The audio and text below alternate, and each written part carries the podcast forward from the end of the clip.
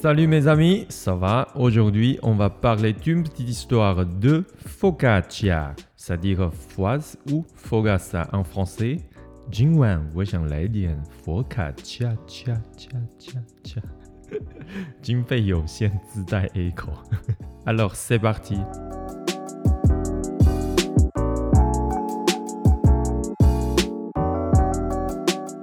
哎，大家最近过得怎么样啊？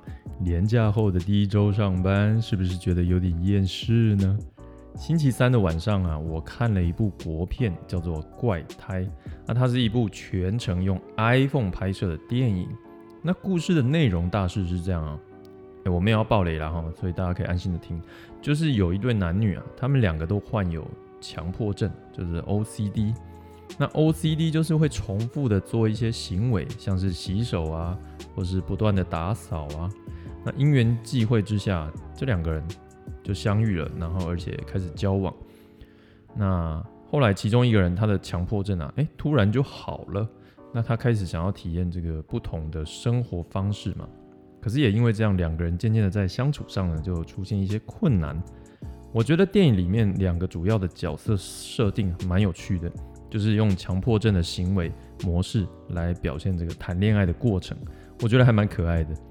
那但是让我就是呃陷入思考，就是印象比较深刻的一幕，就是说男女主角他们有一天晚上在聊天，聊着聊着，他们就做了一个约定，哦就打勾勾，然后约定说啊我们都不要改变，维持这样一直下去。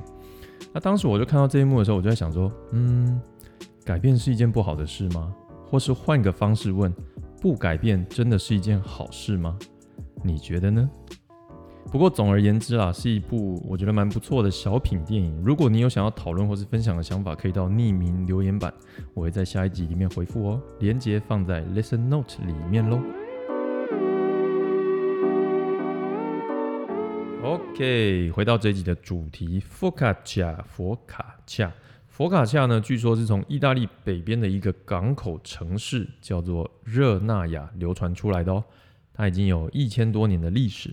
在意大利是很常见、很常见、很亲民、很亲民的面包。我为什么要重复讲那么多次啊？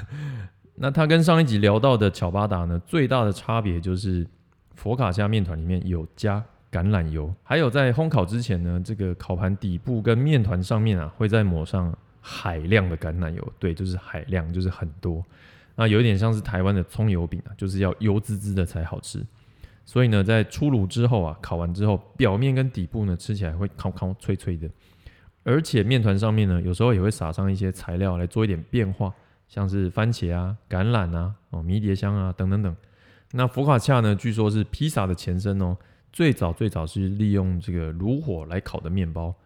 那法国其实也蛮常见到面包店里面有卖佛卡恰，在东北方的那个勃艮第地区啊，他们管它叫做 f o s 或者是 f u s 那在南法呢，像普罗旺斯一带啊，就会叫做什么 fogas 啊，或者是 fugas。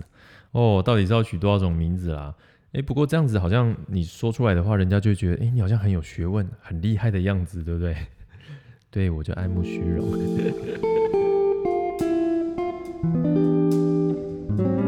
那刚才有提到说，披萨其实是从那个佛卡恰演变而来的嘛？哦。那在面团的制作上面啊，它们两个材料几乎一样哦，就是面粉、盐巴、水、橄榄油还有酵母。那差别在于呢，披萨的发酵时间比佛卡恰要短很多，而且披萨的上面呢会放上比较多、比较丰富的配料。那披萨讲到披萨呢，就有一个小故事啊。披萨它的出现时间大概是在十九世纪左右，那知名度被打开是因为当时啊，意大利的那个玛格丽特王妃。她对一般民众吃的披萨非常的有兴趣。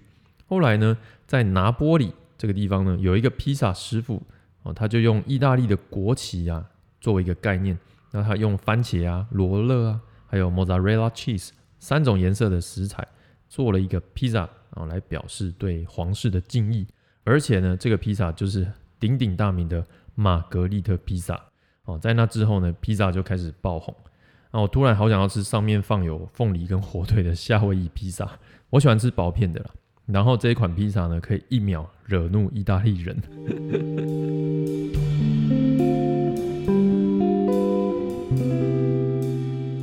好，回复一下上次的那个匿名留言，问说有没有推荐的居酒屋。